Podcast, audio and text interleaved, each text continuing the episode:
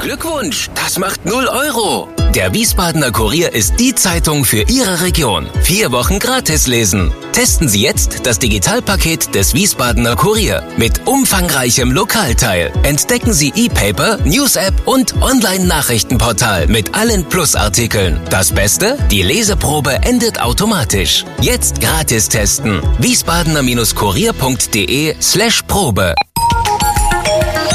Wir sind VRM. Schröder trifft. Warum machen Sie, was Sie machen? Stefan Schröder, VRM-Chefredakteur, trifft in diesem Interview-Podcast spannende Gesprächspartner, die einen besonderen Lebenslauf, etwas Besonderes geschafft oder geschaffen haben. Willkommen zum Podcast Schröder trifft Nummer 31 mit Dieter Beine. 55? Ah, leider schon 56. 56 Dieses Jahr Jahre alt, geworden. verheiratet, zwei Kinder, Leiter der Protokollabteilung der Hessischen Staatskanzlei. Ist der Titel Ministerialdirigent richtig? Nein, der richtige Titel wäre jetzt Protokollchef der, des Landes Hessen Ja. und Abteilungsleiter für Protokoll und Veranstaltungen. Ähm, weil das finde ich schon ganz wichtig. Hört sich jetzt wieder so arrogant an, aber ich bin eben nicht nur Protokollchef, sondern ich gehöre auch zur Leitungsebene der Staatskanzlei, ähm, was manchmal ganz gut ist, ähm, weil man dann auch mitreden darf. Darf ein Protokollchef eigentlich unhöflich sein? Im Privatleben ja. Wann passiert Ihnen das schon mal? Im Privatleben? Ja. Wenn, wenn die Eintracht verliert oder Naja, wenn die Eintracht verliert und der Adler auf der Brust ein bisschen blasser Ja. wird, dann kann ich mich ärgern. Aber ich muss ganz ehrlich sagen, ähm, durch meinen Job, den ich jetzt nächstes Jahr 20 Jahre mache und durch meine lange Freundschaft äh, durch, zu dem Dalai Lama, ich, wie heißt dieser hessische Spruch, und den meine ich echt ernst, ich bin ja in Frankfurt, Sachsenhausen geboren, bevor ich mich aufreg, ist es Ist mir gerade egal. Das, war, das, Ja. ist, das ist aber auch tatsächlich, wenn ich das erzählen darf, weil ich ja, wir sitzen ja hier auf einer Bank im Kurpark. Da kommen wir jetzt drauf. Ach wir so. müssen nämlich erklären, wenn es hier kräht, schnattert und posaunt. Das ist kein Empfang der hessischen Landesregierung, sondern wir sitzen im Kurpark der Landeshauptstadt auf Wunsch meines Gesprächspartners auf einer Ruhebank. Aber natürlich ist eine Ruhebank das Gegenteil von dem, was sie aussagt, denn um uns herum, naja, das Leben tobt nicht, aber es kann mal sein, dass der Kies knirscht, dass der Laubbläser vorbeischaut. Im Hintergrund ist der Springbrunnen an. Aber das wollten wir so. Wir wollten Nein, im das ist das Wahnleben Schöne. sitzen. Das ne? Schöne, weil der Kurpark ist ja nicht irgendeine Wiese, sondern das ist der Kurpark dieser schönen Landeshauptstadt. Ähm, und wenn man in der Staatskanzlei arbeitet äh, und vielleicht manchmal auch ein bisschen Ruhe braucht, entweder weil man genervt ist, was selten vorkommt, oder weil man kreativ werden möchte oder einfach nur mal sich zu entspannen, dann gehe ich gerne auf eine Bank im Kurpark, gucke aufs Wasser oder, da sind wir eben bei dieser Geschichte, warum ich dann doch mich nicht so oft aufreg, Ja. ähm, weil der Dalai Lama zweimal hier seinen Geburtstag gefeiert hat, seinen 70. und 80. Und da bin ich auch sehr dankbar für, weil ich ihn jetzt über 20 Jahre kenne.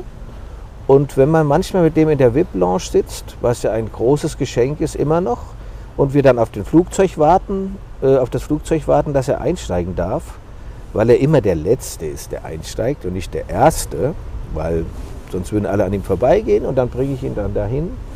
Und dann haben wir immer so eine halbe Stunde noch Zeit und dann hat sich das eingebürgert, dass er mich fragt, willst du die Zeit mit mir nutzen? Und da hat er mir so beigebracht, was man macht, wenn man den Adrenalinausstoß merkt. Ja. Und den kriegst du dann echt weg. können Sie gut gebrauchen. Dann haben Sie noch kürzlich erzählt, Ihre Aufgabe sei es eigentlich, im Kern den Menschen Freude zu bringen. Und seit einem Jahr haben Sie mehrheitlich mit Trauer zu tun. An was denken Sie da besonders? Ach, da denke ich an vieles leider, weil ähm, wenn du so lange im Geschäft bist wie ich und davor ja auch schon gelebt hast, auch wenn du nicht Protokollchef warst, dann habe ich tatsächlich zwei Freunde verloren, weil ähm, ich war befreundet mit Walter Lübcke, mit dem Walter und ich war auch befreundet mit dem hessischen Finanzminister, mit dem Thomas. Ähm, Thomas Schäfer. Thomas Schäfer, der sich äh, leider umgebracht hat. Und bei Walter Lübcke wissen wir alle, dass er einfach brutal umgebracht worden ist. Und ich saß sogar schon auf dem Stuhl, wo das passiert ist, weil ich war mal Büroleiter des Oberbürgermeisters in Kassel. Da war der Walter Landtagsabgeordneter und CDU-Parteivorsitzender von Kassel-Land. Und ähm, da haben wir viele, viele schöne Zeit verbracht und auch noch danach, als der Regierungspräsident war und er mir immer eine Aale Wurst mitgebracht hat. Und das ist dann wirklich, da kommst du auch manchmal an deine Grenzen, weil du musst dann eine Trauerfeier machen, wo ganz Deutschland zugeguckt hat. Ähm, und du beerdigst oder betrauerst eigentlich gleichzeitig noch einen Freund. Sie hätten normalerweise genau in der Bank gesessen, wo die Freunde sitzen, aber Sie sind der Mann im Ja. Hintergrund, der dafür sorgt, dass alles wie am Schnürchen funktioniert. So, und da muss ich aber ganz ehrlich sagen, da schaffe ich eins. Und das habe ich mir irgendwie auch angeeignet. Deshalb sind wir bei diesem Thema Freude machen. Ja. Da schaffe ich es dann tatsächlich, dass ich als Protokollchef sage, so, so weh dir das jetzt auch tut und so professionell du das jetzt auch machen musst für den Ministerpräsident und für den Staat und für das Land, weil dafür stehe ich ja, dass diese Zeremonien und diese Würde stimmt. Es ist der letzte Dienst, den du auch als Freund machen kannst. Und dann machst du es so schön, wie du es nur kannst. Und das habe ich bei Thomas auch versucht, weil ich der Witwe ein bisschen beigestanden habe bei der Beerdigung unter Corona-Zeiten, Ja. ohne dass jemand dabei sein konnte und es dann nur die Freunde waren und ein paar wenige. Aber wir dann vor vier Wochen mit dem Kabinett da waren. Und da kann man einfach nur Freund sein auch. Ja, Erlauben Sie sich dann auch Tränen? ja. das muss ich ganz ehrlich sagen. Ich habe da so ein weißes Taschentuch, das nehme ich immer mit. Weil ganz ehrlich, das ist zu anstrengend, wenn du nicht weinst. Und ich muss ganz ehrlich sagen, das Leben hat eben seine Seite des Lachens, aber auch des, Lei- des, des, des Weinen. Unter dem Aspekt, ich bin ein großer Freund äh, von dem Symbol des Clowns. Ähm, ja ist jetzt nicht, bin ich jetzt der Clown als Protokollchef, aber wenn man da auf diese Träne und auf das Lustige kommt, der Clown hat ja auch so beides. Ne? Ja. Dieses traurig sein und, und trotzdem sich schminken. Aber das ist, und dann kommt natürlich auch noch dazu, dann war letztes Jahr noch der, der kleine Junge, der ins Gleisbett gestoßen worden ist. Hanau im Februar. Hanau, Volkmaßen. Und das mit dem kleinen Jungen, das, da, da hatte der Ministerpräsident und seine Frau unbedingt das Bedürfnis, bei den trauenden Eltern zu sein. Und dann musst du der Kirche auch helfen, dass das eine Zeremonie ist. Ja. Und manchmal kann ich da auch Rat geben, weil Menschen, die das das erste Mal erleben, und ich erlebe es leider schon sehr, sehr häufig, weil natürlich gehört auch zu dem Job, Ministerpräsidenten zu beerdigen oder andere ähm, und bei Trauerfeiern dazu dabei zu sein, wenn der Bundespräsident Marcel Reich-Ranitzky bei der Beerdigung besucht, in Anführungsstrichen. Aber dieses Jahr unter dem Aspekt auch, aus welcher Richtung es kommt. Ja. Und in Hanau dann mit 300 Familienmitgliedern dort zu sitzen und es auch mit ihnen vorzubereiten. Und dann kommen alle Verfassungsorgane fast. Ja. Und dann musst du auch überlegen, wie machst du das mit den Politikern, weil die müssen ja mittrauern. Und das ist, dieses Freude bereiten heißt auch tatsächlich zu vermitteln, was da passiert ist. Und das ist manchmal gar nicht so einfach. Und da bin ich eben bei, in Hanau bin ich auf dieses Patenmodell gekommen, dass ich sage, wenn wir schon gemeinsam trauern und wie, das der letzte Dienst an dieser schrecklichen Tat ist, dann können ja die Politiker jeweils ein Familienmitglied ähm, in den Arm nehmen praktisch. Ja. Da ging es tatsächlich noch, obwohl da wir schon Corona-Fälle hatten in Hanau. Und das fand ich, das war sehr eindrucksvoll, weil dann merkt man auch, dass Politik tatsächlich mittrauert. Weil das ist ja schwierig in heutigen Zeiten, ne? weil wir sitzen hier und, und haben die Bilder vom Samstag wahrscheinlich im Kopf, wo Menschen versucht haben, den Reichstag Zu stürmen. zu stürmen. Und das hatten wir in unserer Geschichte schon. Ja. Und das sind, das ist, jetzt, das ist sowas, wo Sie eben gefragt haben, da, da werde ich echt sauer unter dem Aspekt, weil das ist für so einen Protokollchef, wenn es an die Verfassungssymbole geht, ähm, da, ist, da gehört der Spaß echt auf. Beine ist ein Exportschlager, muss man sagen. Sie werden inzwischen, Sie haben es gerade gesagt, vom Bundespräsidialamt angefordert, ausgeliehen. Ich habe Sie gesehen bei der Beerdigungsfeier, Trauerfeier für Helmut Kohl im Speyerer Dom als Mitorganisator. Also mit fast zwei Jahrzehnten Erfahrung werden Sie angefordert bei Fragen der Etikette, der Sitz, der Rangordnung. Wie kam es denn dazu, dass Sie ein solcher Profi geworden sind? Nein, das ist, das ist wirklich ein Job, den du, den du erlernen musst. Obwohl ich immer darauf Wert lege, dass ich sage, man kann auch Jobs machen und ausüben, wenn man als Mensch einfach Fähigkeiten mitbringt, die du brauchst. Also das heißt, bei dem Beine, wie es immer heißt, äh, muss man damit leben, dass der unglaublich viel, bevor er Protokollchef wurde, schon irgendwie gemacht hat. Ja. Der war, äh, Was gehört dazu ich, war ich war selber Gemeindevertreter, also Ja. 10, 12 Jahre. Ich war auch mal in äh, Liederbach. in Liederbach. Das heißt, ich, ich weiß auch, wie die kommunale Ebene tickt. Ja. Damals hatte ich irgendwie Spaß, mein Dörfchen schöner zu machen Mhm. und so mitzuwirken. Das ist immer noch witzig, wenn ich mit meinen Kindern da heute lang gehe und ihnen so die Spuren zeige. Und Ja. das war mein Antrag. Und ich, dann war ich Büroleiter des Oberbürgermeisters in Kassel, aber ich habe auch Schlappen bei, und, und Sportgeräte bei Sportfink verkauft. Bei der Bundeswehr waren Sie auch.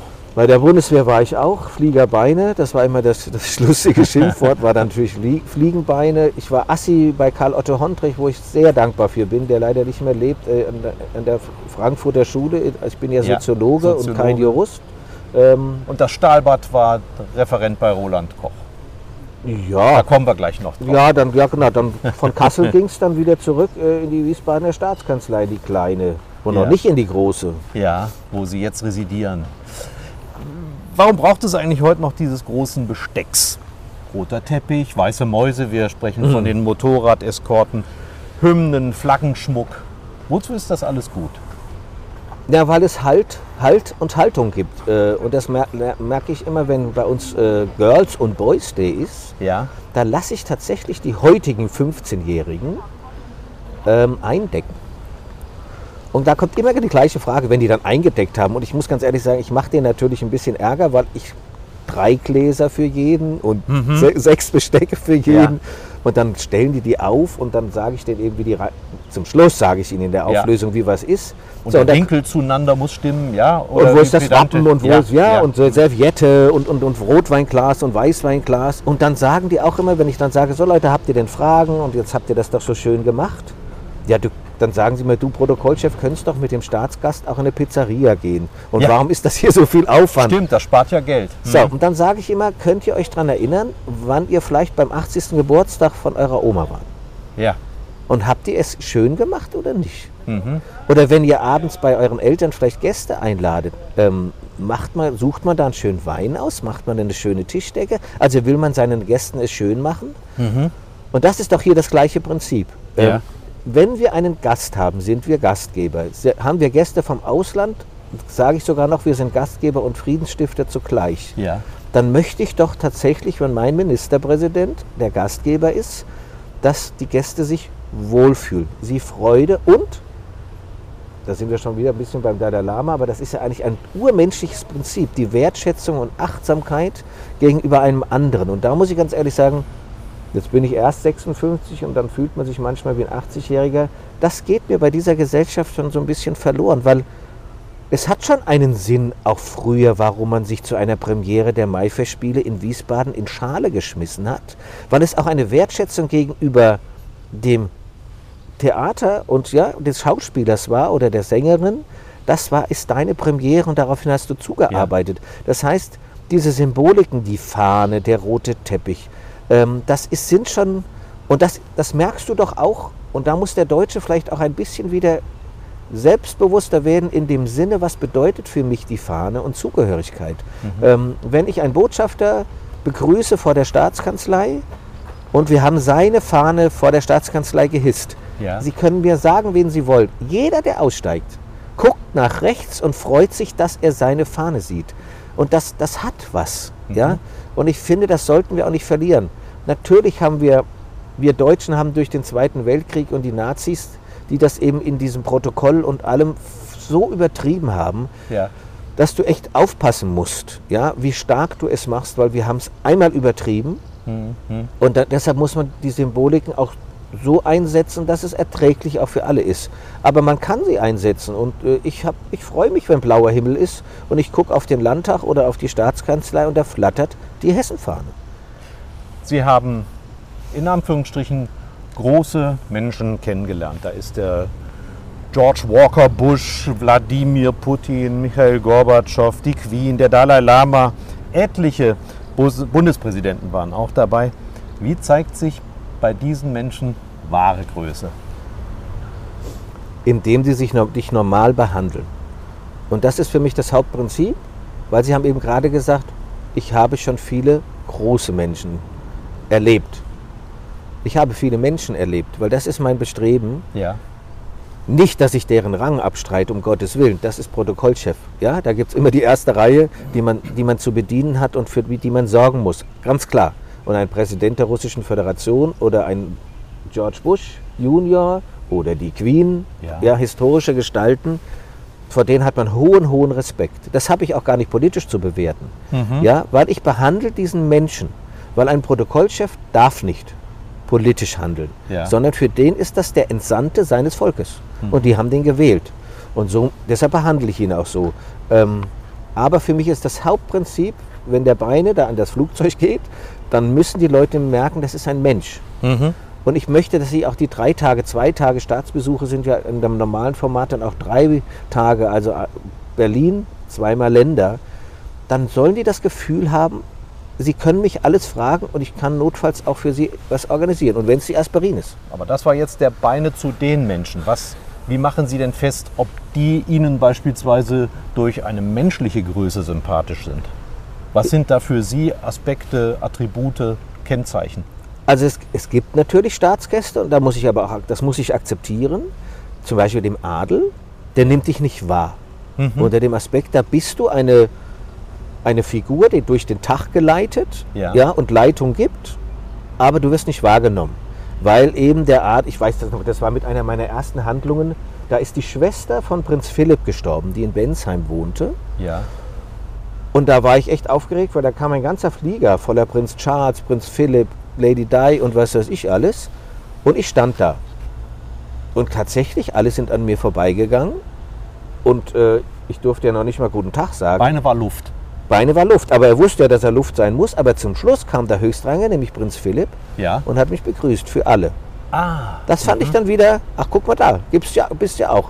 Etikette. Also ich, es gibt auch Menschen, wo ich, da ärgere ich mich schon manchmal, die, die hast du den ganzen Tag durchbegleitet, bis in Ja. die tiefe Nacht und bringst sie wieder bis an die Maschine. Ja. Also das heißt, ich darf ja Menschen bis in, an die Einstiegstür. Sicherheitsschleuse umgehend etc. Ja, Ja, weil irgendwie bin ich der letzte Auf Wiedersehen und der erste Guten Tag. Ähm, Ja. Und da ärgere ich mich manchmal, weil das ist nicht oft passiert, aber es gab schon Gäste, die ich hatte. Da bringe ich zur Tür und dann geht er ins Flugzeug und sagt nicht Auf Wiedersehen. Sind da äh, Tat und Wort bisweilen unterschiedlich, wenn Sie die dann auf in Reden hören Ja. und sich dann Ihren Teil denken nach dem Motto, den muss ich da nicht beim Wort nehmen, so wie der Menschen behandelt? Ja, also das ist dann Lernen. Ne? Ja. Ähm, deshalb, ich würde ja nie sagen, wer das ist, aber Nein. in 20 Jahren hast du da schon auch nicht menschliche Untiefen, sondern das nicht, aber wo du sagst, Mensch, gerade Protokoll, wo du sagst, da geht es um Symbolik, es geht um Erziehung, es geht um gemeinsame Werte, es geht um, geht um Benehmen. Ja. Ja, also es geht auch um eine anständige Sprache. Das ist- keine, ich finde, das ist keine Schauspielerei, sondern du bist wieder bei der Wertschätzung. Du gibst dir echt Mühe, dass alles schön ist. Ja, du kommst nicht mit schwarzen Fingernägeln dahin. Ja, und, und keinen geputzten Schuhen. Nee, weil das ist wiederum Wertschätzung. Das ist manchmal anstrengend. Wer putzt Ihre Schuhe? Ich. Meine Frau nicht. Das, das würde ich ihr auch gar nicht zumuten. Aber das, hat auch, das ist auch anstrengend, weil wenn du mit bei 40 Grad eine halbe Stunde auf deine Staatsgäste oder den Bundespräsidenten, ja, und du musst einen Anzug anhaben und Ja. musst Jackett ohne Krawatte anhaben. Gut, da musst du durchatmen und dann geht der Tag weiter, aber das ist anstrengend. Sie haben mehrfach den Dalai Lama erwähnt und wenn wir von großen Menschen sprechen, würden Sie ihn mit Sicherheit in die Kategorie 1 nehmen. Sie müssten ihn eigentlich mit seiner Heiligkeit ansprechen. Das bedeutet, er ist eine sehr hochrangige Persönlichkeit, wenngleich die äh, Chinesen in Rotchina jedes Mal die Wände hochgehen, wenn er hier mit allen oder mit vielen Ehren empfangen wird. Was macht aus Ihrer Sicht den Dalai Lama so großartig? Also wenn wir wieder von dem Menschen gesprochen Ja. haben, würde ich bei ihm natürlich von einem großen Menschen reden, aber bei dem Dalai Lama sage ich immer, das ist für mich ein Mensch plus. Und dieses Plus, das hat der Herr Schröder und der Beine nicht, dieses Plus ist irgendwie eine Aura und etwas, was du spürst, dass er etwas Großes bewirken kann und auch etwas Großes ausstrahlt. Ist ja auch beim Buddhismus so, dass man sagt, dieses Karma, Gutes, Schlechtes. Nee, bei dem Dalai Lama muss ich ganz ehrlich sagen, ja, die Chinesen, aber da habe ich mit vielen Generalkonsuln auch schon drüber gesprochen, dass wir natürlich die Ein-China-Politik akzeptieren, aber dieser Dalai Lama und das macht mich manchmal sogar traurig, äh, hört sich jetzt vielleicht komisch an, das ist für mich noch wirklich einer der letzten Menschen, der doch tatsächlich versucht, dass wir ohne Gewalt und ohne Aggression in dieser Welt leben müssen. Er sagt immer, Leute, ich habe das jetzt, das gebe ich tatsächlich zu, weil ich meinen Dalai Lama so, so lange nicht mehr gesehen habe wegen Corona, ertappe ich mich dabei, dass ich manchmal mir äh, Dalai Lama komm aufrufe, damit ich ihn noch mal höre. Sein Mantra sozusagen. und, da, ja. Mhm. und da hatte er wieder ausländische ähm, Jungen und, und, und Mädels. Ähm, und dann hat er gesagt, für mich, wenn ich einen Menschen sehe, hat er erstmal zwei Augen, eine Nase und einen Mund. ja. Wir, wir, wir sind alle Brüder und Schwestern und wir haben erstmal alle ein Hirn. So, und dann können wir darüber ausgehen, so, Was sie unterscheidet. was ja. sie unterscheidet. Und da Ja. bist du wieder bei dem Mensch. Ähm, wer hat eigentlich entschieden, wer wo wohnt? Wer hat eigentlich entschieden, wer wo lebt? Wer, hat eigentlich, wer entscheidet eigentlich, wo man hin darf? Ähm, und komischerweise, dass so viele Staaten diesen Menschen nicht mehr empfangen oder manche ihn noch nicht mal überfliegen lassen, wie Südafrika, Ja. um seinen Freund Tutu zu besuchen, fragt sich doch, okay, dann wollen wir eben anscheinend doch eine Welt mit Waffen und wo die Wirtschaft mehr zählt als äh, der Mensch. Obwohl ja jetzt in Corona-Zeiten wir die Diskussion haben, was zählt denn mehr? Die Gesundheit? Ist ja auch der Mensch oder die Wirtschaft? Und eigentlich müssten doch alle sagen, eigentlich ist der Weg des Dalai Lama in der Friedfertigkeit, in der Achtsamkeit und wie wir miteinander umgehen, eigentlich das Wünschenswerte. Und eigentlich haben wir Christen, ich bin ja Christ, ich bin ja gar kein Buddhist, ähm, haben wir doch die zehn Gebote auch mit der Nächstenliebe und ja, liebe den Nächsten so wie dich selber. Also das ist übrigens auch so ein Grundsatz, warum ich meinen Job so einfach machen kann. Das sind ganz, ganz einfache Grundsätze, wie du auch mit Menschen umgehen kannst. Das heißt, wir haben jetzt schon ein paar Werte gehört, die Sie genannt haben, die für Sie auch unverhandelbar sind. Von welchen Regeln würden Sie in diesen Zeiten so langsam aber sicher auch abrücken? Ich sag mal, Krawatte als Pflicht, Hände Ja. in der Hosentasche. Das Warm. nicht. Die, muss, die Hände gehören wohin? Nein, die, die, die gehören nicht in die Hosentasche, weil das ist, das ist auch so eine Haltung gegenüber einem Menschen, wenn man sich unterhält. Das, das, das bemerke ich schon, wenn einer mir gegenübersteht, gibt es zwei Haltungen, die ich nicht mag. Das ist einmal die, die Hand in der Hosentasche und diese verschränkten Arme, Ja. wo man ja weiß, das ist so eine Körperhaltung. Ja. Will ich jetzt was mit dir zu tun haben oder mag ich dich oder nicht?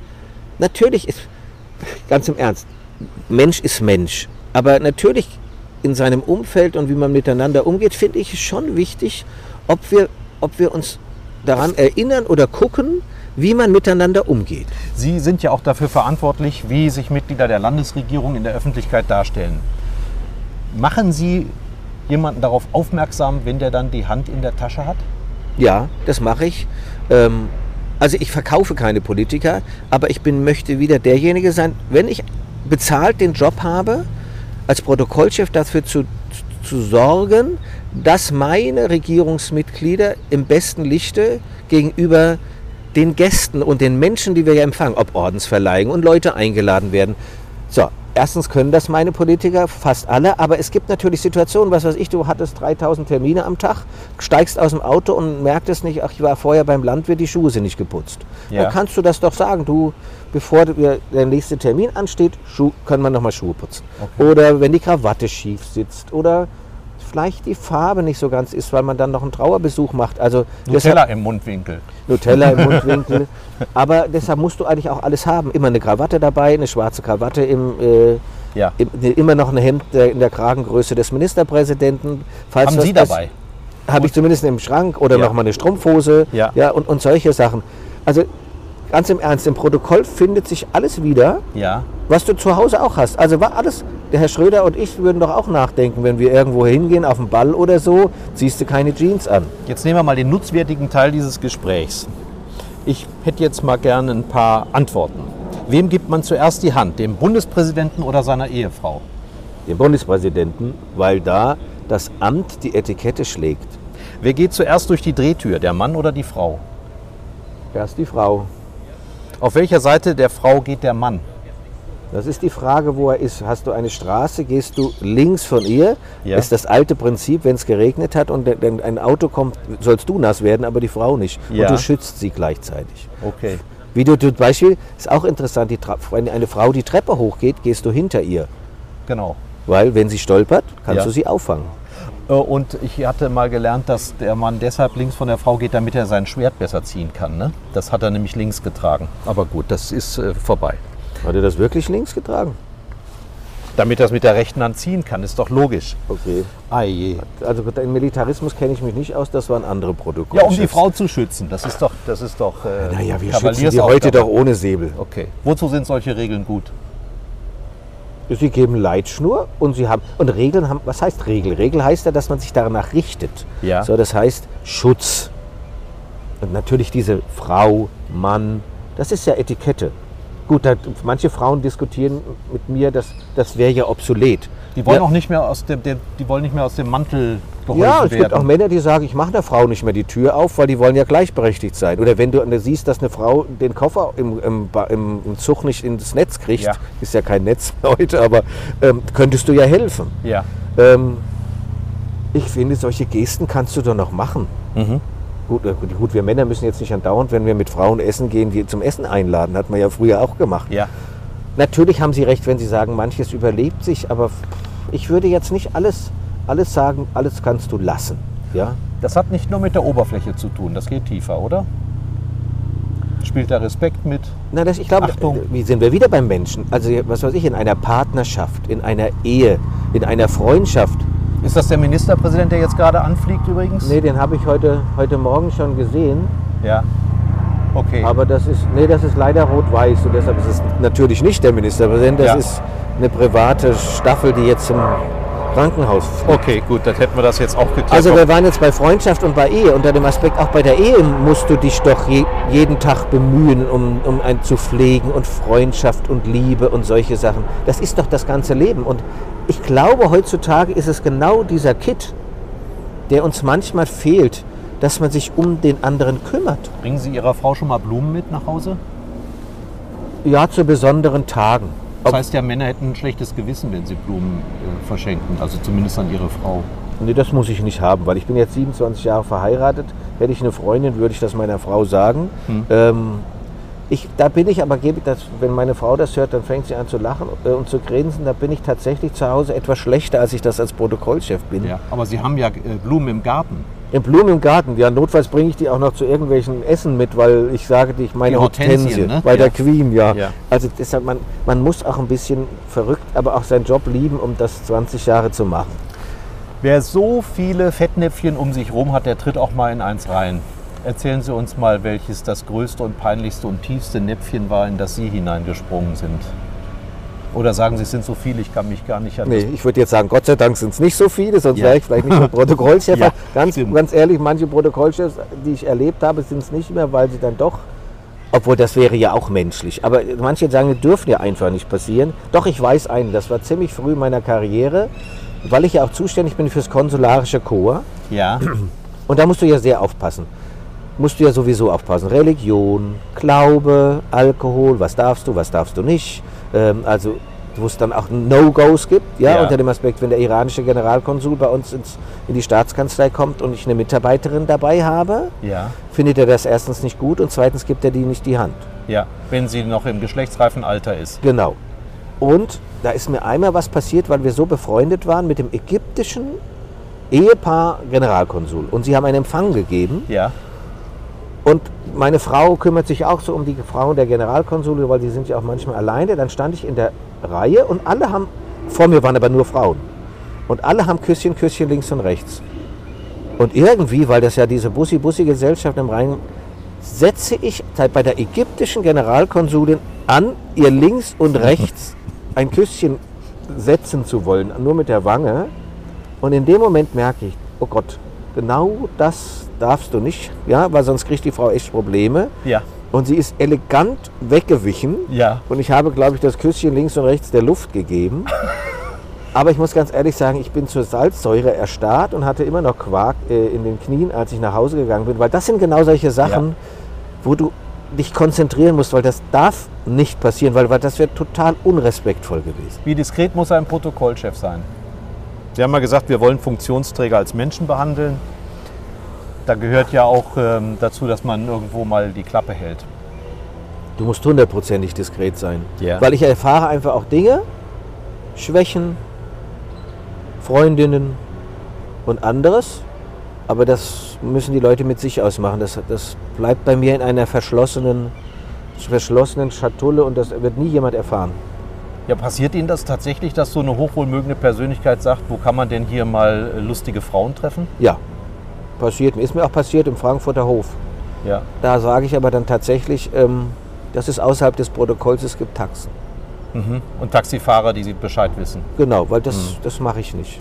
Wo muss man die Diskretion aufgeben? Wo fühlen Sie sich verpflichtet, dann, ich sag mal, Meldung zu machen, zu informieren? Vielleicht bei Krankheiten? Nee, bei Krankheiten auch nicht, aber wenn ich Dinge erfahre, wo ich sage, das ist irgendwie kriminell und da könnte ein anderer drunter leiden oder so. Ja. Was wirklich selten passiert. Aber du kriegst ja manchmal Unterhaltungen mit, wo du sagst, oh, das muss ich dann doch irgendwie melden. Ja. Aber Ja. das ist wirklich sehr, sehr selten, ja. Ich glaube, Sie sind einer der wenigen Funktionsträger, die offiziell ein Abonnement der Bunden Ja. bekommen. Der, die Bunte ist eine Zeitschrift für die, die es nicht wissen. Keiner liest sie, außer bei einer, beim Friseur oder beim Zahnarzt, aber Sie lesen sie dienstlich. Warum? Naja, weil ich auch ja für den Adel zuständig bin und andere und du unheimlich viele Dinge erfährst unter dem Aspekt, äh, zum Beispiel Wilhelm Mag- oder Alexander waren, Maxima waren ja hier. Das Ähm, niederländische äh, Königspaar. Nee, das niederländische Königspaar, wo du dann weißt, ob, was die Kinder gerne spielen, weil du musst ja manchmal auch Geschenke aussuchen Ja. äh, und, und was, was Vorlieben an Blumen sind und, äh, und was man nicht mag und bis zu Allergien und, und da steht ja eigentlich alles drin und das finde ich eigentlich ganz interessant. Bis Kulturpreis, da sind ja auch viele kulturell Treibende drin, wo, ich ja wo du einfach Leute findest, wo du sagst, Mensch, die sind interessant und wenn du die das nächste Mal triffst, weißt du was und naja, das ist ja auch so wie mit der Bildzeitung, die habe ich auch abonniert, wo jeder sagt, er liest sie nicht äh, und trotzdem weiß man, eine Bildzeitung geht durch drei Hände. Also auch da wieder einfach, einfach das machen, was, was, was alle machen. Ja, ja. Nichts ist umsonst, hat Steve Jobs mal äh, jungen Studenten zugerufen. Alles, was sie in ihrem Leben gemacht haben, hat eine Bedeutung. Was ist zum Beispiel mit Ihrer Erfahrung als Schuhverkäufer, als Bundeswehrsoldat, als Assistent bei Lewandowski, bei ähm, ja auch bei Roland Koch? Wie nutzt Ihnen das heute in Ihrer aktuellen Tätigkeit? Naja, erstmal habe ich von meinen Chefs, gebe ich ganz ehrlich zu, und das waren ja vielfältige, ob Herr Reber im Main-Taunus-Zentrum bei Sportfink oder ähm, Karl Otto Hendrich an der Universität oder Roland Koch, da war ich auch schon als wissenschaftlicher Mitarbeiter, oder Lewandowski oder Roland Koch oder Volker Bouvier. Das Tolle an diesem Job ist, dass du ja immer dabei sitzen darfst und so viel lernst. Ja. Und das heißt, auch von meinen Chefs habe ich viel gelernt. Ähm, weil das so ungefähr auch wieder Mensch bleiben unter dem Aspekt, ich erlebe unglaublich viele tolle Sachen. Das sind aber alles Menschen in einem Rang.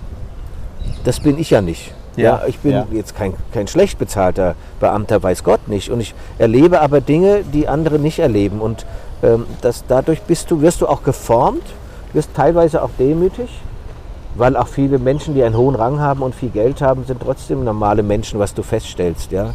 Das wird ja auch über eine Bunte tatsächlich oder über, über Medien auch anders transportiert, als wenn die da andauernd äh, auf, dem, auf dem Sockel gehoben werden. Oder, Nee, die haben auch ihre Schwächen und die, denen geht es auch mal einen Tag nicht durch. Ähm, und das, das finde ich total schön an meinem Job, dass man auch unglaublich viel lernt, wenn, wenn du alleine mit hunderten von Botschaften in deinem Leben schon in, im Raum gesessen haben, die dem Ministerpräsidenten dann äh, berichten und tagesaktuell, gerade jetzt die ukrainische Generalkonsulin, die wir verabschiedet haben, war vorher in Weißrussland. Ja. Und da kriegst du tot ganz andere Einblicke. Also so das ist so ein Lernabonnement, wofür ich nichts bezahlen muss. Ähm, und das gibt dir aber so eine, so eine Wei ja, Weisheit ist jetzt für 56 auch wieder blöd, aber du, du lernst immer, du, du hast so dein ein, ein, eigenes Lexikon und ich merke auch, dass man natürlich daran dann reift. Und ich hatte jetzt einen Praktikanten, dem habe ich gesagt, wärst du so lieb, weil ich so eine, so eine Kiste neben mir im Büro habe, wo ich Einladungen, Bilder, Erlebnisse, Programmhefte, alles Todesanzeigen, tolle Artikel aus dem Wiesbadener Kurier oder was weiß ich, weil ich keine Zeit habe, die irgendwie abzu... Die schmeiße ich da alle Ja, rein ja. und am Ende des Jahres kommt die Jahreszahl da drauf und dann kommt sie in, in, ein, in eine Kammer. Ja. Und wenn Sie das jetzt seit 2001 machen, Oh ja, da kommt was zusammen. so und jetzt, wie so ein 80-Jähriger mache ich, Corona-Zeit bedingt, habe ich mir jetzt mal diese Kisten geholt und blättere die durch. Und daran, da merkst du eben, was du schon alles erlebt hast und mit wem du zusammen Zählen Sie mal ein paar Sachen, so ein paar Highlights auf. Also ich sag mal Petersburger Petersburger Dialog. Dialog in Wiesbaden 2007, glaube ich, war Ja, das. genau. Da sitzen wir jetzt genau da, wo dann auch Frau, Herr Putin und Frau Merkel hier ihren Herbstspaziergang gemacht haben. Äh, Ohne da- Hund damals noch. Ohne, Hu- ja, da hat er den Hund jetzt nicht eingesetzt, Ja. obwohl, weil sie ja Angst hat davor. Aber wo du dann gemerkt hast, so ungefähr, das war so, wie wir jetzt hier sitzen, die Blätter werden so langsam gelb. Der Herbstspaziergang war aber für das Auswärtige Amt noch nicht herbstlich genug. ja, und ich war im Nassauer Hof und merkte, dass es irgendwie laut wurde. Ja. Und dann habe ich gesehen, dass irgendwelche LKWs mit Taunuslaub, äh, wo das Laub schon gefallen war, hierher gefahren sind. Nein. Und dann hat man Laub hier verteilt. Also das sind alle solche Tricks. Damit es raschelt beim Und Gehen. beim Auswärtigen Amt musst du echt aufpassen. Mein Stuttgarter Kollege hat mal erzählt, der ist morgens aufgewacht äh, und dann da kam der Staatsgast um 11 und hat festgestellt, dass das Auswärtige Amt, weil ihm die Bepflanzung des Schlosses nicht gefallen hat, in der Nacht das ganze Schloss anders bepflanzt. hat. Nein. Also du, Ja. du, musst schon, du musst schon gucken, wa- was passiert. Und also was ich, was ich so in den letzten zwei Jahren fand ich es sehr interessant, ähm, den Präsident von Frankreich zu erleben ja. weil äh, ich schon Chirac erlebt habe und Sarkozy erlebt habe und, und Macron jetzt. Der ist auch mal inkognito in Frankfurt gewesen und hat den Cohn-Bendit getroffen, ne? Ja, da war ich dabei. Das hätte ich jetzt genau erzählt. Ja. Weil, ähm, Bitte, dann, raus kom- damit. dann kam, das, das war dann auch so Macron, da kommt so eine knatterige Militärmaschine rein, wo du wirklich gesagt hast, die quietscht äh, ohne Aha, Ende. die ist von der Fremdenlegion Ja, genau. Und dann, kam, dann ging da hinten so eine Klappe aus, wo sonst die Panzer rausfahren. Da kam aber die ganze Delegation raus. Zu Fuß. zu Fuß mit hochhackigen Schuhen. Das sah so ungefähr aus, wie Herr Trump jetzt äh, abgebildet wurde. Madame auch. Nein, so, und Macron kam dann natürlich nicht raus, weil ich gedacht Ach habe, so, das ja. kann ich mir jetzt nicht vorstellen, Ja. weil gleichzeitig landete natürlich eine, ein Learjet mit zwölf Personen, wo Monsieur le Président natürlich Ah, ja. drin saß. Und ich muss ganz ehrlich sagen, das ist so ein Mensch, gebe ich ehrlich zu, der dann ausstieg Ja. und der dich sofort, der hat dich sofort. Der Ja. hat so eine Konzentration, das sagen ja viele, die ihn erleben. Da denkst du, den kennst du schon 20 Jahre. Mhm. Und wenn du den dann den ganzen Tag durchbegleitest, wir waren da an der Universität und dann waren wir in Kronbendit ähm, und dann, äh, den, den, das war wirklich toll. Und den habe ich dann noch, noch zweimal betreut. Ähm, und ähm, das, war, das ist so eine Bes- Besonderheit. Und eins, das ist ja mein Klassiker, den erzähle ich auch immer, das war ganz am Anfang auch meiner Karriere. Ähm, da hatte ich die Königin Beatrice. Ja. Und in Dillenburg hat sie ein, ein Denkmal für ein Vorfahren enthüllt. Und ich hatte nie gedacht, dass in Dillenburg ähm, die Begeisterung, ja, Oranienburg haben die Leute gesungen, so groß ist. Das ist ein Teil der Abstammung der Genau, das ist das halbe äh, äh, niederländische Königshaus ist ja dort beerdigt in einer Gruft unter der Kirche, da waren wir auch. So, und dann gehen wir durch die kleine Kopfsteinpflaster und auf einmal drängen die Leute auf die Königin zu Ja. und ich gehe hinter ihr, weil ja sie die Nummer eins ist und sie stolpert ja. und fällt mir in die Arme. Nein. Und ich natürlich, Protokollchef sie hatte ich ja gelernt, nicht- und sie ist gesagt, nicht so leicht, ne? Aber ich durfte sie ja nicht anfassen. Ich wusste ja, Ja. sofort, nein, das Ja. ist ja adelig, die darfst du nicht Aber sie anfassen. dürfen sie auch nicht fallen lassen. Auch das nicht. Und dann habe ich gesagt, Majestät, ich darf Sie doch eigentlich gar nicht anfassen. Und dann, dann sagte sie, Herr Beine, ich habe so lange schon nicht mehr in so jungen Armen gelegen. das ist ja köstlich. Und das ist, wo Sie vorhin fragten, das ist doch eine Geste Ja. einer Majestät, einer Absolut. regierenden Königin gegenüber so einem kleinen Protokollchef. Ja. Das ist doch, das fand ich total nett. Dank ihres Gatten Klaus sprach sie auch Deutsch. Genau. Wir kommen zu der gefürchteten Rubri Rubrik auf ein Wort. Dieter Beine, sind Sie bereit? Jawohl. Vor was haben Sie am meisten Angst? Vom Fliegen. Was ist Ihnen eine Sünde wert? Nutella. Jeder Mensch ist eitel. Woran erkennt man das bei Dieter Beine? Und meiner Frisur. Dazu müssen diejenigen, die Sie nicht kennen, wissen, dass die Frisur relativ kurz gehalten Ja, aber ist. das ist, und, deshalb äh, ist man ja so eitel. Das wenige, was noch da ist, muss wenigstens ordentlich sein. Okay. Welcher Mensch ist Ihr Vorbild?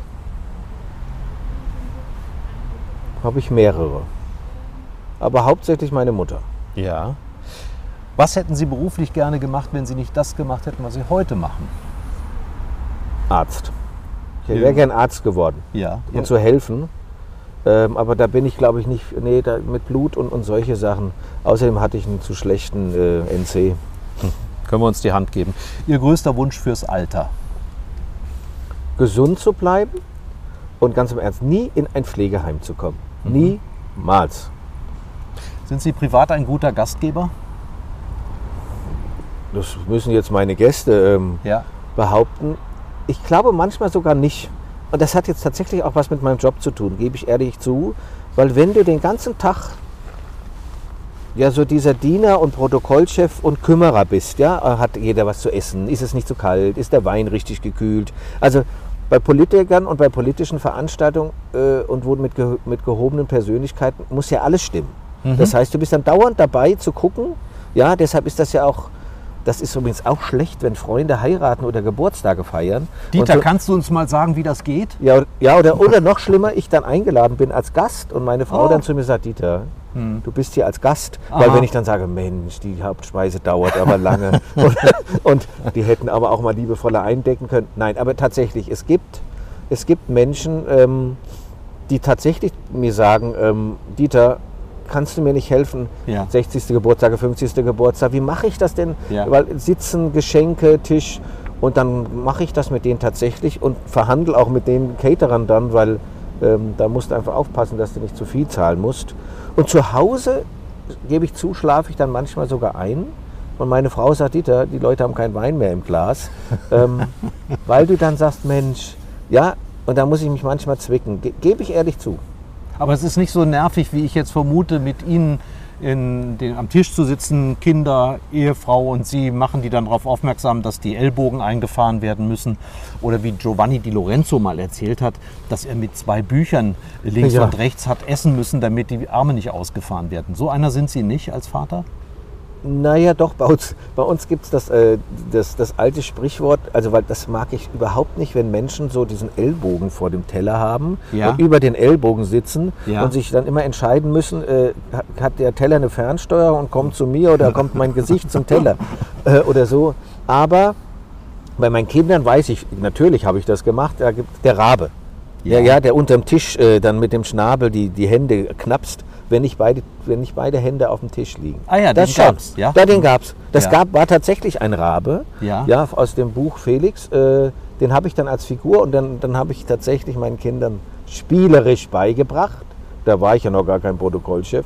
Ähm, das, das, ja, jetzt sind wir wieder bei Regeln. Ja. Unter dem Aspekt gibt es auch eine schöne Geschichte unter dem Aspekt, weil du bist ja dann auch zu Hause manchmal Gastgeber, auch für deine Kinder. Wenn, wenn bei meiner Tochter meine Freundin geschlafen hat oder Ja. so, da ist mir doch tatsächlich aufgefallen, und da mache ich mir dann tatsächlich Gedanken über unsere Gesellschaft, weil Herr Schröder mich ja gefragt hat, äh, können wir nicht mal irgendwann Regeln aufgeben? Mhm. Wir haben zu Hause tatsächlich Silberringe von meinen Großeltern, wo Stoffservietten drin Ja, sind für jeden Tag.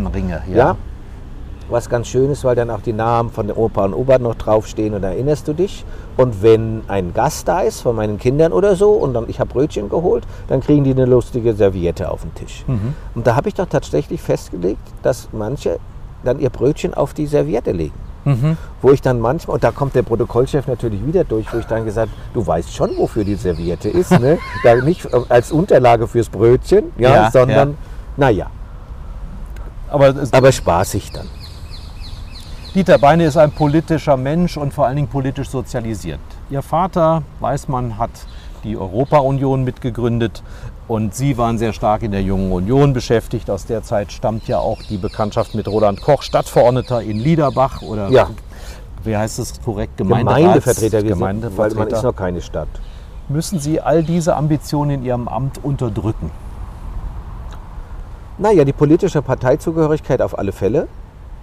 Ähm, ich würde nie eine, bei einer Partei mehr auf eine Liste gehen, weil das möchte ich nicht. Ich möchte politisch neutral bleiben. Sie waren mal im Gespräch, OB-Kandidat für Ja. die CDU in Kassel zu sein. Haben Sie abgelehnt deswegen oder hat es andere Gründe gegeben? Naja, ich bin in Frankfurt und im Rhein-Main-Gebiet sehr, sehr froh. Meine Mutter kommt aus Nordhessen. Ich mag die Nordhessen sehr, sehr, sehr. Wegen Weil der Ahlenwurst. Nee, weil ich halte die für zuverlässiger und, und freundschaftstreuer Ah, ja. als die Rhein-Main-Gebietler, weil hier, hier triffst du viele Menschen, also ich habe auch hier ganz viele Freunde äh, und alte Freunde noch, weil ich das finde ich auch ganz wichtig, was bei diesem Job übrigens gefährlich ist, äh, weil du andauernd auf irgendwelchen Empfängen oder was weiß ich, Nationalfeiertagen sein musst und musst aufpassen, dass noch irgendein Freitag, Samstag für deine alten Freunde übrig bleibt. Ja. Was ich zum Beispiel in der Corona-Zeit jetzt unglaublich geschätzt habe, weil auf einmal die ganz, der ganze Terminkalender frei war und du ad hoc dich mit jemandem verabreden konntest. Ähm, nein, ich bin natürlich ein politischer Mensch und ich habe auch für mich privat eine sehr politische Meinung ähm, und bin da sicherlich, ich sage sag immer so, Süßmut äh, Geißler konservativ. Ähm, und natürlich, Entschuldigung, ich hab, bin so, So ein Herz-Jesu-Sozialist, wie man sagt. ja, ja, ja.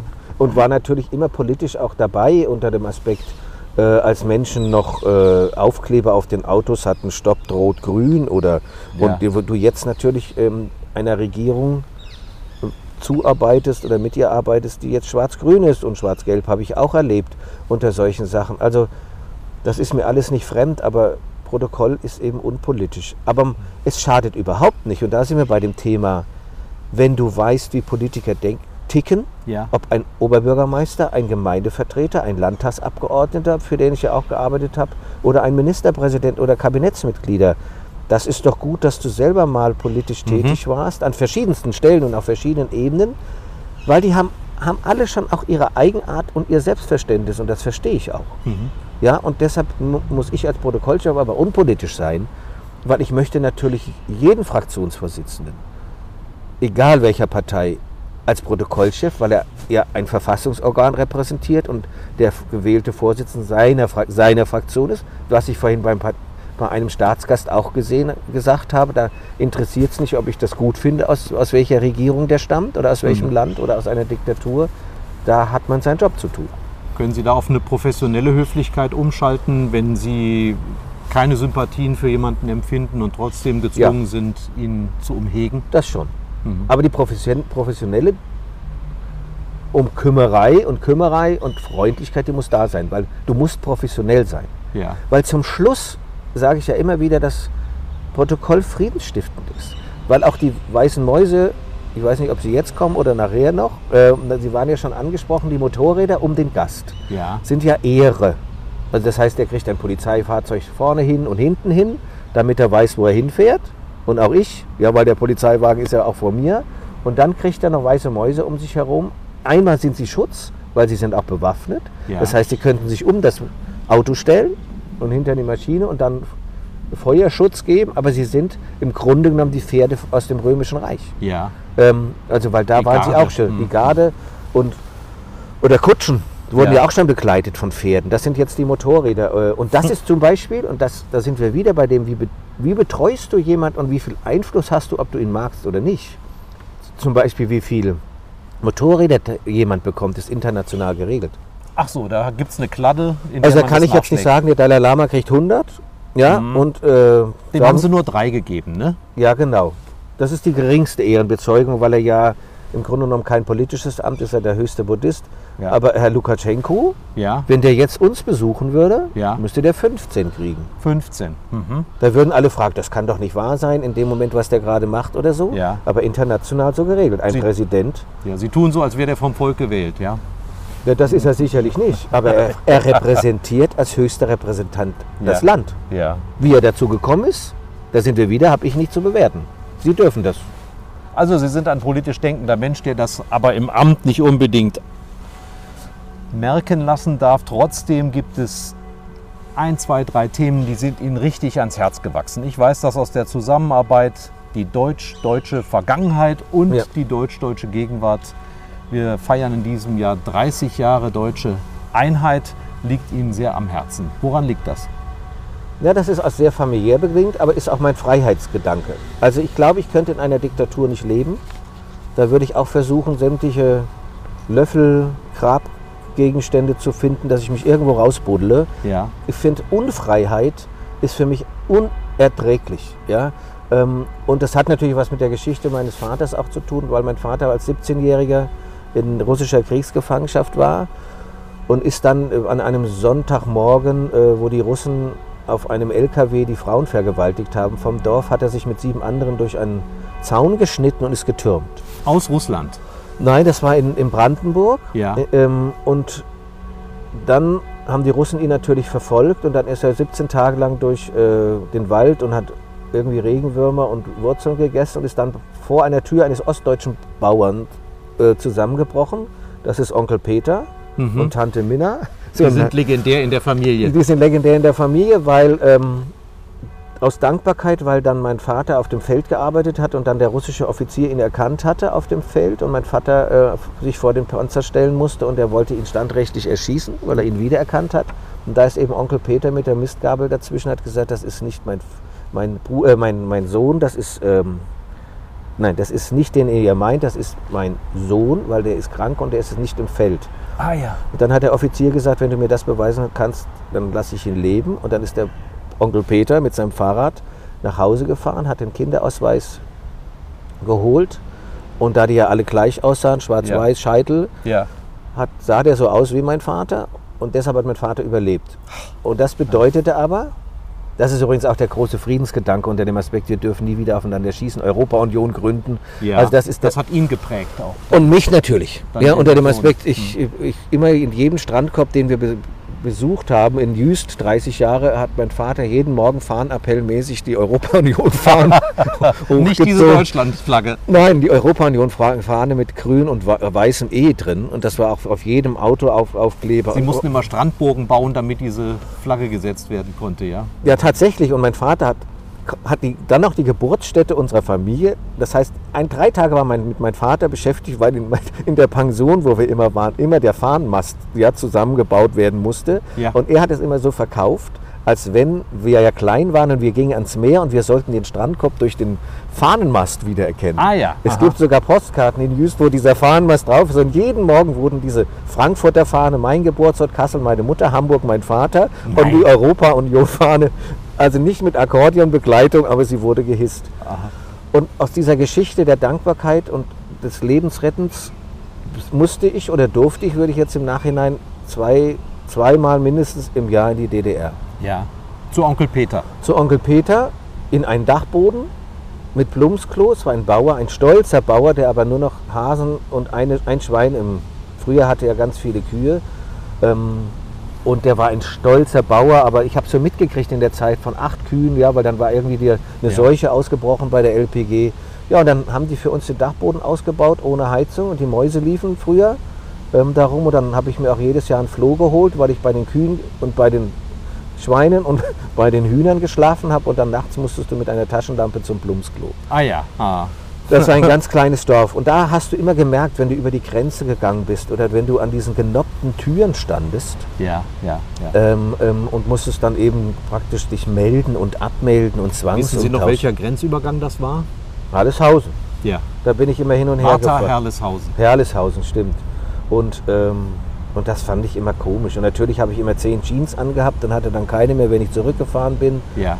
Und muss ganz ehrlich sagen, das ist für mich eine unvergessliche Zeit, weil natürlich der Westler kam da mit dem Strich 8er Mercedes angefahren, hat ihn auf den Hof gefahren, wo dann zum Schluss die Schweine drumherum. Aber ich habe natürlich dann, nach 18 bin ich dann mit den Mädels um den Strich 8 da durch die Alleen gefahren, das vergesse ich nie. Und war mit denen auch abends in irgendwelchen Diskotheken oder Clubs, wie es hieß, und Club Cola Ja. und, und solche Sachen. Und da hast du schon eine Bindung zu bekommen. Aber diese Rollladen runter, wenn man ZDF geguckt hat und der Bruder von durfte dich nicht besuchen, weil er bei der NVA war. Und dieses, was können die eigentlich mit dir machen? Ja. Und das endete damit, als ich bei der Bundeswehr war, dass der Flieger beinahe eines Morgens aufgerufen wurde, dass er eine MAD-Überprüfung bekommt. Weil ich muss, man muss ja seinen Reisepass abgeben, wenn man bei der Bundeswehr ist, weil man sich nicht ohne Genehmigung irgendwo hinbegeben darf. Und ich hatte so viel Visa der DDR da drin, dass ich verdächtig war. Ähm, und das war ein brutales Gespräch, weil der die, die militärische Abschiedsdienst ja. hat ja von mir dann verlangt, warum kennen Sie die, wann reisen Sie ein und aus, wer macht was. Und da musste viel, sollte, sollte viel. Und die haben mich, glaube ich, acht Stunden verhört, weil ich gesagt habe, nee, das mache ich nicht.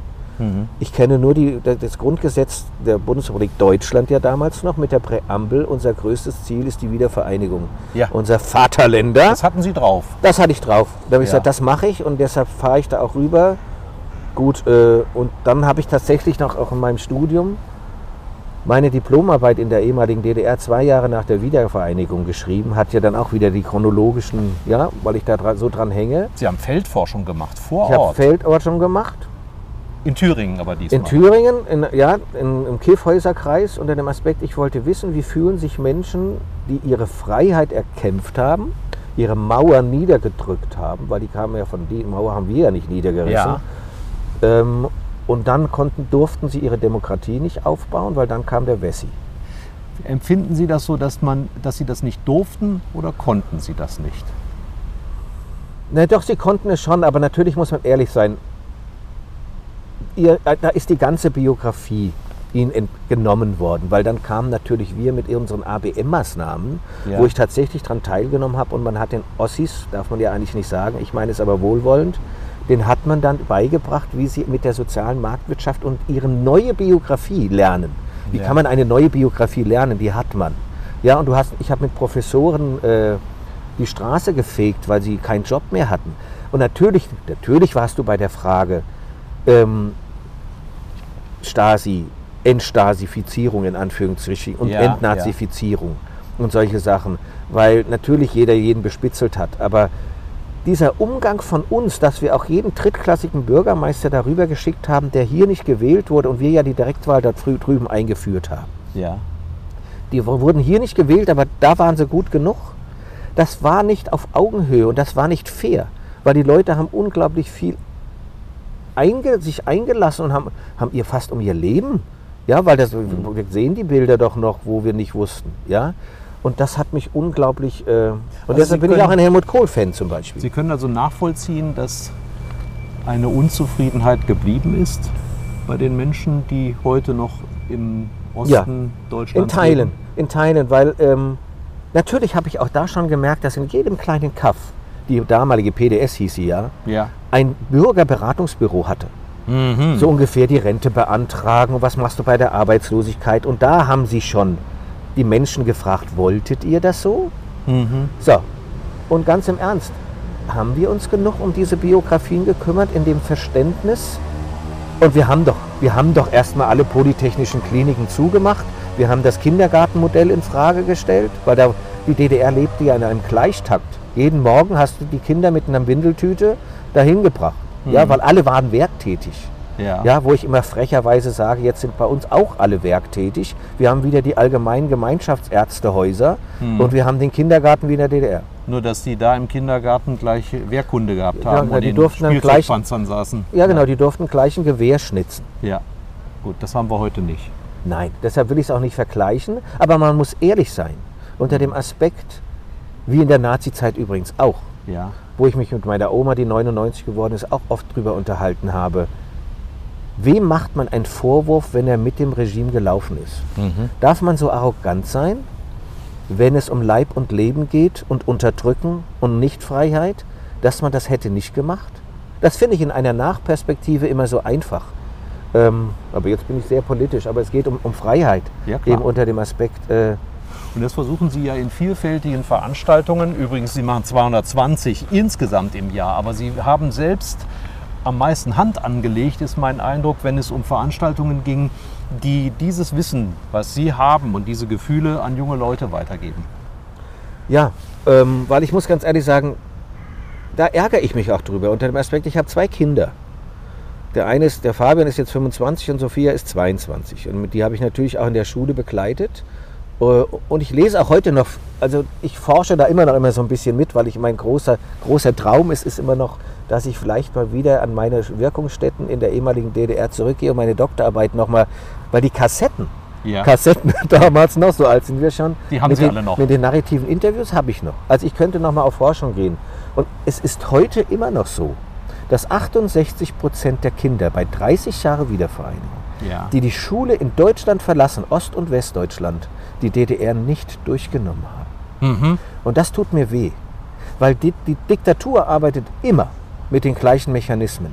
Ja. Deshalb Hohenschönhausen, wo wir immer denken, es war ein DDR, Der Stasi-Knast. der Stasi-Knast, er war aber auch schon ein Nazi-Gefängnis. Mhm. Das heißt, die Diktaturen unterdrücken, sie foltern, sie, ja, sie, sie nehmen dir alles, was du hast. Buchenwald wurde ähnlich missbraucht bis Genau. 1950. So, und ja. ich finde, unsere Kinder haben ein Anrecht darauf, nicht nur einen Rucksack aufzutragen, sondern zwei.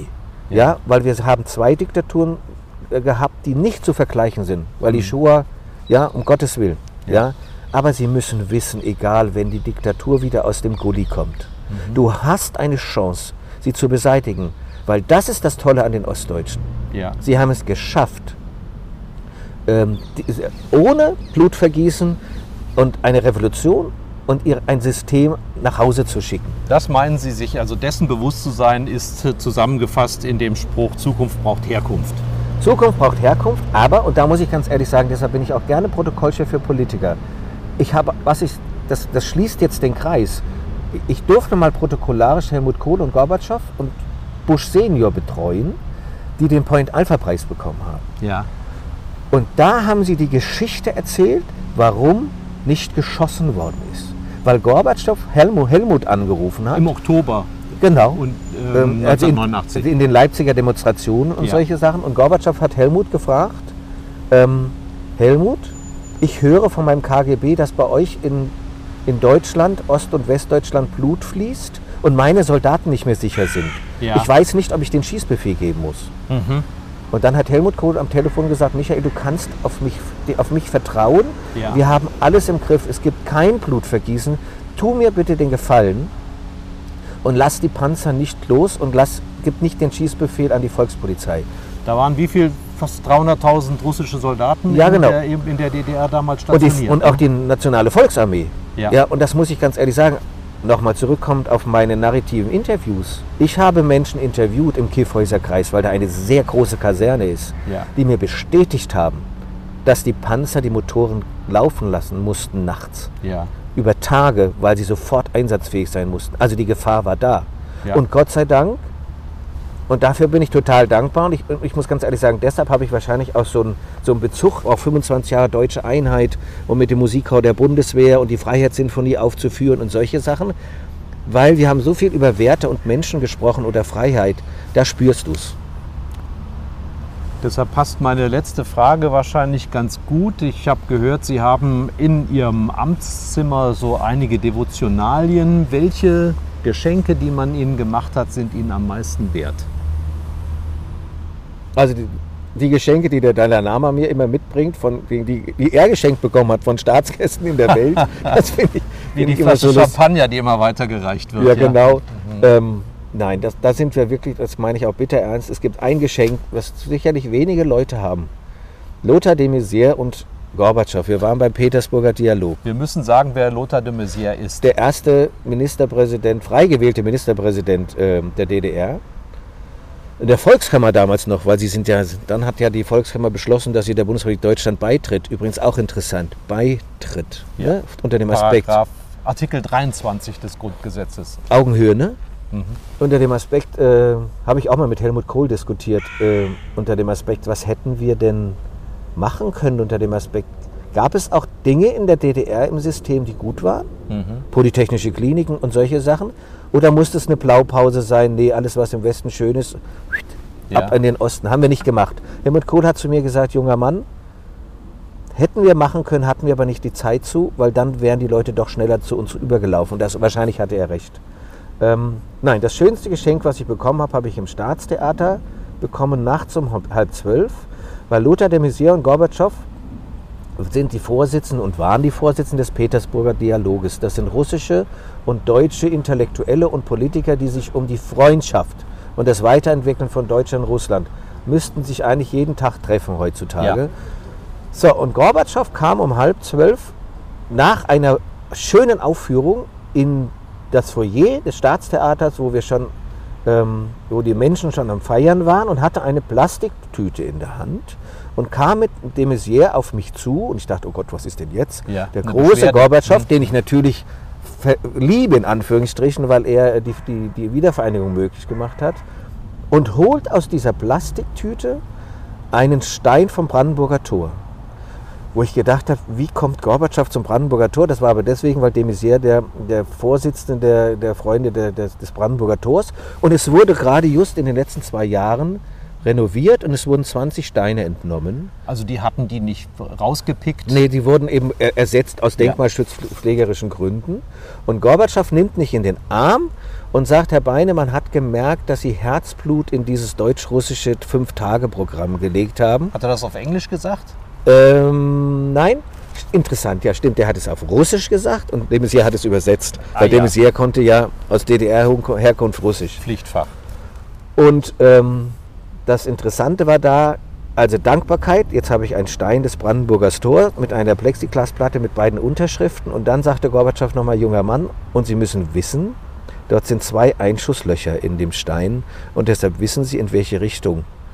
Ja, es war aus dem Osten, ja, ähm, und solche Sachen sind ja, eigentlich darfst du so gerade was nicht annehmen und, und solche Sachen, aber jetzt ganz im Ernst, das finde ich ein solches Herzensgeschenk und mit solch einer Symbolkraft von diesen zwei Menschen, da geht gar nicht mehr.